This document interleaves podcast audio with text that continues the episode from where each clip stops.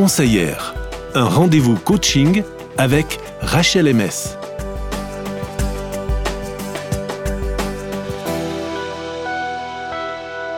Ce petit moment conseillère, il se passe avec Rachel MS. Bonjour Rachel. Bonjour. On est toujours, hein, François, on est toujours content de. Mais oui, c'est super. Quand Rachel arrive au studio, on a la, on a la banane tous les deux. Alors Rachel, on parle beaucoup de relations, donc conseillère, et avec toi, on a déjà parlé de l'importance de savoir placer des limites dans nos relations. Alors, on est bien d'accord, si on a fait ça, c'est pas pour faire fuir l'autre ou pour le tenir à distance, mais plutôt pour garantir un cadre qui nous convienne aux deux, n'est-ce pas? Alors aujourd'hui, l'idée, c'est de s'entraîner. On va faire du pratique. S'entraîner à les mettre, ces fameuses limites.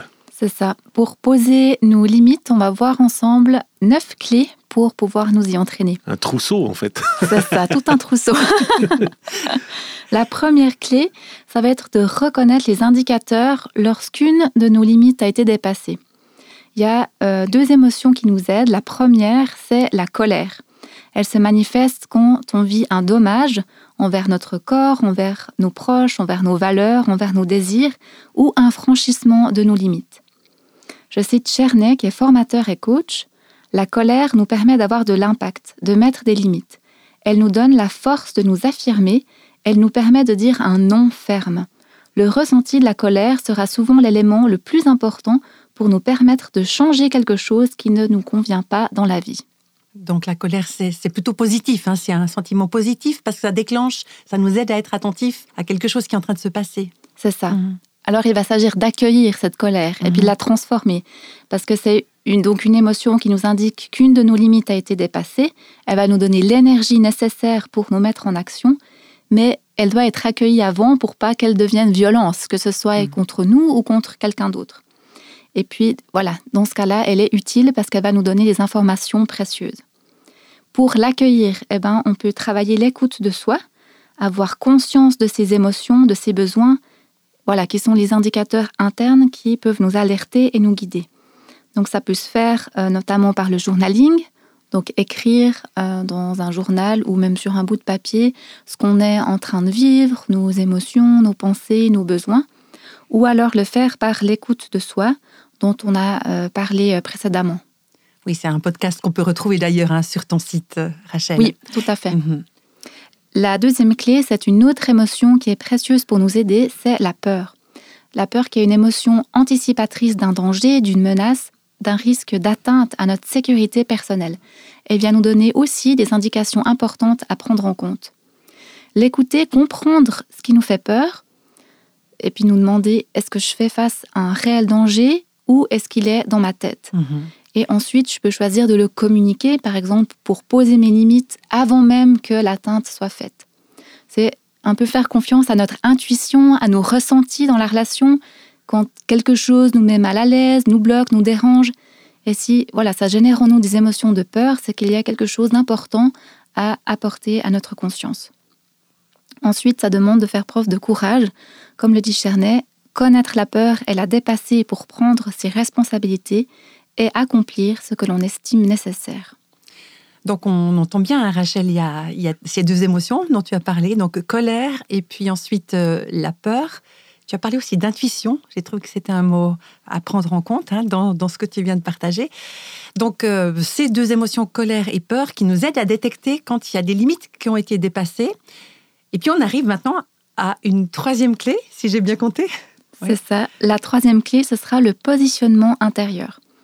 Vous avez sans doute déjà remarqué, lorsque votre intention est claire, en général, ça l'est aussi pour les autres. Par exemple, euh, moi, je l'ai vu assez fréquemment avec mes enfants, quand la règle, la limite n'est pas très claire, l'enfant sent un flou, une indécision, une possibilité de changement d'avis, mhm. et du coup, en tout cas, mes enfants vont en général insister pour me faire changer d'avis s'il y a une possibilité. Tandis que euh, quand je suis alignée, que c'est très clair si je suis d'accord ou pas, alors je communique la règle d'une telle façon qu'elle va être perçue différemment et en général là, ils vont pas insister. Donc quelque part, quand tu dis 1, 2, 3, faut pas mettre 2, un quart, 2 et demi, 2, 3 quarts entre deux, c'est ça. Mais ça dépend si ton positionnement intérieur, c'est vraiment clairement 1, 2, 3, tu vas, tu vas, ta règle, elle va être euh, claire. Oui, moi j'ai l'impression que quand on met les un quart et demi, c'est comme si on est, en train d'essayer déjà de changer un petit peu le truc, justement. Alors quand on et de rajouter un petit peu de marge, c'est ça que tu dis. allez, bon, allez, je te donne encore un petit. Et c'est déjà plus, pour moi, c'est déjà plus un positionnement qui est vraiment euh, fixe. Enfin, je sais pas, c'est peut-être une bêtise de garçon, parce que je n'ai pas eu d'enfant, donc je ne sais pas comment on fait pour faire un 2, 3, puis que l'enfant obéisse, par exemple. Mais ça n'a peut-être rien à voir avec ce qu'on est en train de dire d'ailleurs. Mais en tout cas, ce, positionnement intérieur, c'est pas juste une question de règles avec les 1, 2, 3. Mais c'est quelque chose qu'on peut travailler, Rachel? Oui, moi je pense que ça se travaille. Et puis même si ça reste en, en chantier euh, durant toute notre vie, enfin voilà, c'est quelque chose qui n'est jamais acquis. Mais en tout cas, ce qui m'aide euh, parfois quand j'ai des demandes, c'est de dire euh, j'ai besoin d'un peu de temps pour réfléchir avant de te donner ma réponse ou je vais y réfléchir pour éviter d'être un peu pris sur le cours, de, devoir répondre. Et, des fois, ben, c'est là où on ne sait pas vraiment quelles sont nos, nos pensées, si on est d'accord ou pas. Et puis voilà, se réserver ce temps pour vraiment se dire, OK, est-ce que je suis d'accord avec ça ou pas? Est-ce que j'accepte ou pas? Et puis à ce moment-là, on sera clair. Ça fait aussi partie de quelque part de ce que tu disais tout à l'heure, euh, travailler l'écoute de soi-même. Hein. oui, effectivement. Mhm. On peut imaginer que si on a travaillé l'écoute de soi, après, on va avoir un, positionnement clair. Mhm. Quatrième clé, ce sera de rendre à l'autre ou laisser à l'autre sa part de responsabilité, ses émotions, ses besoins. Alors, ça veut ça ne veut pas dire qu'on va rien faire pour l'autre, on peut bien sûr aider et contribuer au bien-être de l'autre. Cependant, on le fait en sachant que c'est l'autre qui est responsable pour lui-même et non pas moi, pas nous. C'est lui permettre de faire face aux conséquences de ses actes, ce qui est un cadeau, même si ça peut être difficile, car c'est pour lui la meilleure façon d'apprendre. Et grandir aussi un petit peu dans sa, son écoute à lui, en fait. Mhm. Et des fois, il y a des gens qui ont besoin de temps, en fait, pour découvrir euh, vraiment ce qu'ils pensent. Plus de temps que d'autres, on va dire. Un petit décalage, comme tu parlais avant, de prendre le temps. Oui. Hmm. Oui. Moi, je pense que ça peut être différent, effectivement, pour chacun. La cinquième clé, ce sera de travailler notre estime de soi, notre confiance en nous, notre affirmation de soi. On peut imaginer que quand on est bien stable dans nos chaussures, eh ben, ça paraît plus simple de se positionner que lorsqu'on est en équilibre instable. Donc investir du temps, de l'énergie, des efforts pour ça, ça va nous rendre service et ça sera un atout considérable. Mhm. Donc voilà, Rachel, on a déjà vu cinq des clés du trousseau de neuf hein, que tu nous proposes aujourd'hui. On va prendre le temps d'écouter une chanson et on se retrouve bien sûr tout de suite après.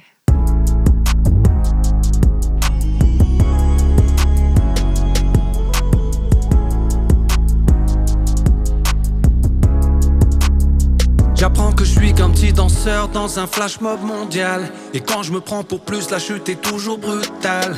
J'apprends que toute ma vie j'aurai besoin de partenaires. Je sors du ventre de ma mère et d'autres me porteront en terre. J'apprends quand la maladie vient me limiter. Qu'elle arrose la fleur de l'humilité. Que mes choix d'aujourd'hui ne sont pas anodins. Ils façonnent les habitudes qui me suivront demain. Et je te parle honnêtement, ouais souvent à mes dépens que j'apprends et ça prend du temps. À travers les blessures et les saignements, j'apprends, j'apprends tout le temps.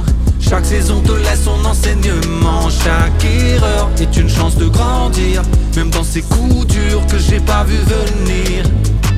J'apprends, j'apprends tout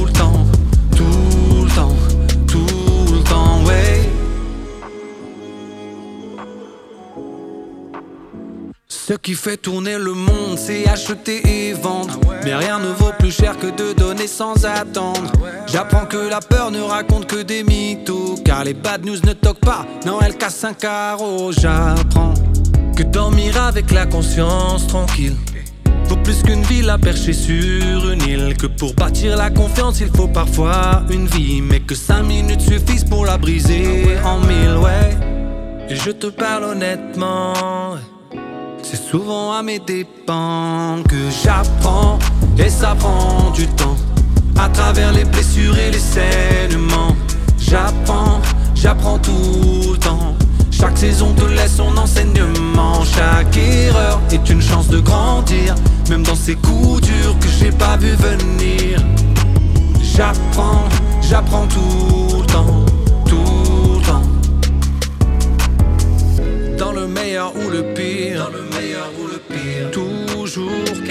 À garder qui pourrait bien me servir.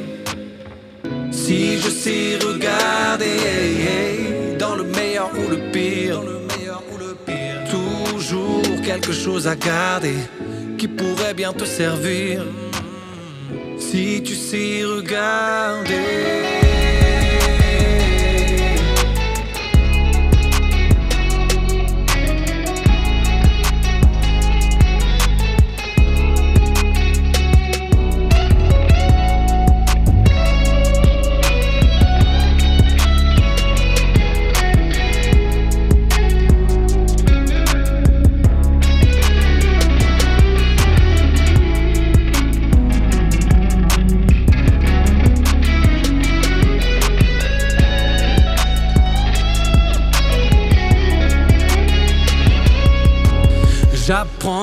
Et ça prend du temps. À travers les blessures et les saignements. J'apprends, j'apprends tout le temps. Chaque saison te laisse son enseignement. Chaque erreur est une chance de grandir. Même dans ces coups durs que j'ai pas vu venir. J'apprends, j'apprends tout le temps.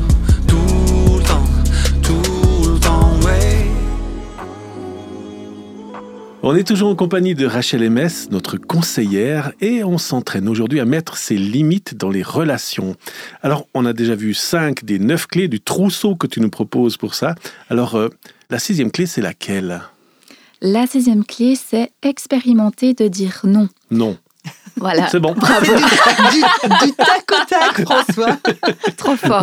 Sagen, il y a des, il y a des parties de, de notre pays qui sont plus faciles à vivre ce, ce moment-là. Non, non, puis dans le couple aussi, il y en a un qui sait très bien dire non et une qui sait un peu moins bien dire non. Alors, elle est pour toi, celle-là. Ok, j'ouvre grand mes oreilles, Rachel. Donc là, il s'agira d'apprendre à se positionner et puis pour commencer sur des petites choses pour pouvoir nous entraîner là où il n'y a pas beaucoup d'enjeux, ni pour soi, ni pour l'autre. Ça va être du coup de muscler notre capacité à nous positionner, à accepter, à refuser, muscler cette aptitude à dire non sans toujours se justifier. C'est parfois ce qu'on ce qu'on fait beaucoup, en tout cas moi. je ne sais pas vous. Non, je peux pas parce que. Et puis on se, met, ça. on se lance dans des grandes explications. hein. Mhm. Et c'est aussi muscler notre capacité à entendre un non, sans se sentir euh, attaqué personnellement, mais simplement l'entendre pour ce qu'il est, un non, tout simplement, ni plus ni moins. Et la septième clé, alors, Rachel? La septième clé, c'est se rappeler que nous avons toujours un droit de revenir sur quelque chose qui s'est passé, qui s'est dit, qui s'est fait. Il n'y a pas de péremption, et même si sur le moment, bah, on n'a pas su, pas pu dire ou agir d'une façon que nous le souhaitions, on peut toujours revenir auprès de la personne et le lui exprimer. Pas se dire dans sa tête ah, ah bah c'est fichu, je peux plus, euh, je peux plus ça. réparer ça quoi. Mhm. C'est-à-dire, j'ai le droit de venir en reparler, de pouvoir euh, dire à cette personne ce qui s'est passé pour moi à ce moment-là, euh, mes émotions, mes besoins, on revient un peu sur, sur ces choses-là. Mhm. Mais se dire, c'est pas parce que j'ai pas su sur le moment que voilà, c'est terminé. Ouais. Mhm. Et il nous reste encore deux clés à découvrir alors. Moi, je suis curieux. il y en a peut-être encore une pour moi. Deux clés pour s'entraîner à, à mettre les limites. La huitième clé, ce sera de développer l'honnêteté envers nous-mêmes et dans la relation. Être honnête et communiquer ce qui nous a blessés, ce qui nous a dérangés. Être honnête avec l'autre quand quelque chose s'est mal passé ou bien dans le cas d'un conflit pour permettre de résoudre la situation. La réaction et la réponse de l'autre à votre honnêteté vous en apprendra beaucoup sur lui. Mhm. Ensuite, on peut se demander si ça a lieu d'être, est-ce que je souhaite passer du temps ou être avec ce genre de personne ou pas. Évidemment qu'on va confronter sur les aspects qui sont importants pour nous, donc on va pas le faire surtout.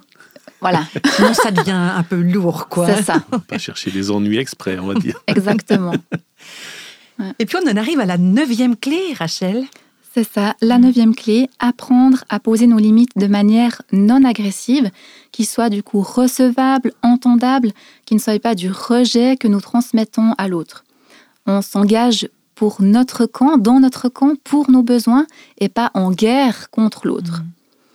Ici, ben, on peut s'intéresser à développer la communication non violente, par exemple, qui est vraiment un chemin pour ça. Ça se travaille au travers de stages, de livres, par un coaching ou, euh, entre autres, par l'atelier que je donne aussi sur l'affirmation de soi. Alors voilà, Rachel, on est arrivé au bout de ce trousseau de neuf clés. Il est quand même assez important. C'est un bel outil que tu nous proposes là. Est-ce qu'on prend le temps de, résumer un petit peu ces neuf clés? Volontiers. Les deux premières, c'est apprendre à s'écouter, en particulier ces ressentis de colère et de peur, qui peuvent être des indicateurs précieux d'une limite qui a été franchie ou par anticipation. Mhm. Ensuite, la troisième, prendre le temps de se positionner au lieu d'être pris sous le feu du moment. La quatrième, laisser à l'autre sa part de responsabilité et prendre la nôtre. La cinquième, travailler à notre estime de nous-mêmes, à notre confiance en nous, à notre affirmation. La sixième, expérimenter de dire des noms à notre entourage sur des petites choses sans nous justifier et vivre l'inconfort qui suit, l'accepter, le traverser. La septième clé, utiliser notre droit à revenir sur quelque chose qui s'est passé avec quelqu'un. La huitième, prendre la décision de pratiquer l'honnêteté avec nous-mêmes et avec les autres, de reconnaître quand quelque chose nous dérange et d'avoir le courage d'aller le dire à la personne concernée avec amour et respect. Et enfin, la neuvième, poser nos limites de manière non agressive avec le processus de la communication non violente qui peut s'apprendre et se pratiquer. Mmh. Alors, moi, il y a plusieurs choses déjà que, c'est vraiment un gros trousseau, n'est-ce pas? Mais il y a deux choses moi, qui, qui m'ont frappé dès le départ, c'est que la colère et la peur peuvent être des outils. Mhm. Ça, c'est assez surprenant, je dois dire, pour moi, de, parce que souvent on dit oh, la colère, c'est pas bien, on ne doit pas être en mhm. colère. Mais s'il y a une gestion derrière ces choses-là, ça peut être effectivement comme un petit moteur qui nous aide dans certaines circonstances, visiblement. Donc, merci Rachel. Et pour nos auditrices et nos auditeurs qui, comme moi, euh, se disent, mais il y a plein, c'est de bons outils, il faut que je puisse aller euh, les, relire hein, pour vraiment me les approprier, eh bien, je vous rappelle que vous pouvez les retrouver, ces outils, sur le site de Rachel, rachelms.ch. Et voilà, ne, vous privez pas de, toutes ces choses très pratiques hein, qui sont autant d'outils. D'outils, oui, vraiment. Hein. On, a, on ouvre comme une boîte à outils, puis on, a du grain à moudre pour apprendre à mettre des limites dans les relations et combien c'est vital et c'est important. Merci beaucoup Rachel pour tout ce que tu nous apportes, puis on se retrouve tout bientôt. À bientôt. Retrouvez Rachel dans les podcasts En vol d'elle sur le site internet rachelms.ch.